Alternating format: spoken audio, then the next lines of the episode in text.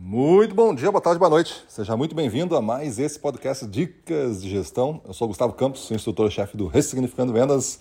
E o nosso tema de hoje é Faça da visão semanal a sua arma de produtividade.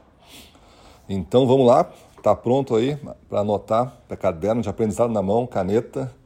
Lembra, ouve as nossas dicas sempre com um caderno para extrair dela uma coisa a fazer. Você não tem que estar informado, você tem que fazer as coisas e mudar a sua vida.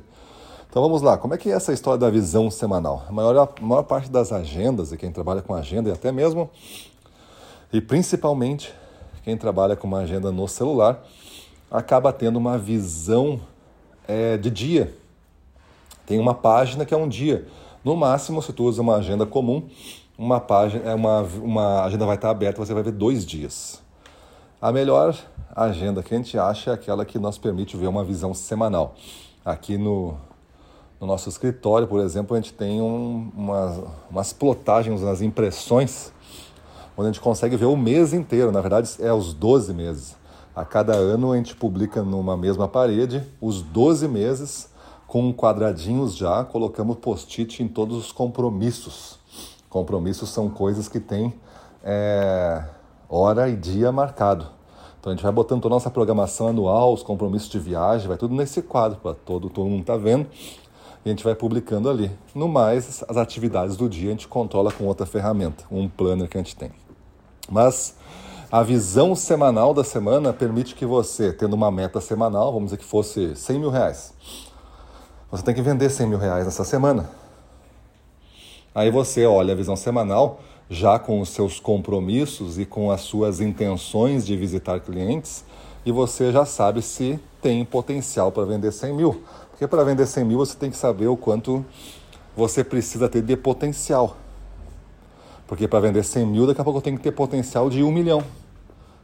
Esses clientes poderiam me comprar 1 milhão, só que a minha meta é 100 mil. Aí tu tem uma chance de conseguir. Tem uns que é 10 para 1, tem outros que é 7 para 1, tem outros que é 5 para 1, essa diferença. Tu vai ter que descobrir a sua. Mas se tu tem 100 mil de meta e tu olha e o potencial é 70, nunca vai chegar. Se o potencial for 100 e a tua meta é 100, provavelmente tu não vai chegar, porque tu não tem uma conversão de 100%.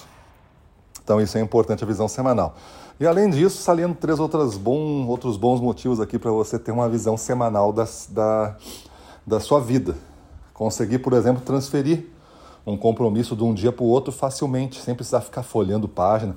Tá lá, tá no carro, tá aberto no banco do, do motor do banco do carona, uma simples olhada tu já sabe mais ou menos se dá para botar alguma coisa na manhã da quinta, na tarde da sexta e assim vai. Desdobrar também um grande projeto que tu tenha, imagina que tu está envolvido daqui a pouco num, num projeto, tu tem que fazer uma, uma proposição, vamos dizer que tu faz uma proposta, vamos dizer que tu seja vendedor que faz proposta, ou tu está fazendo um curso e tem que fazer uma entrega de um trabalho, de alguma coisa, você pode programar ao longo de uma semana as etapas, o desdobramento deste projeto que eu estou chamando, para ser concluído em tal data. Então são várias etapas, se combinadas nessa ordem, eu entrego lá.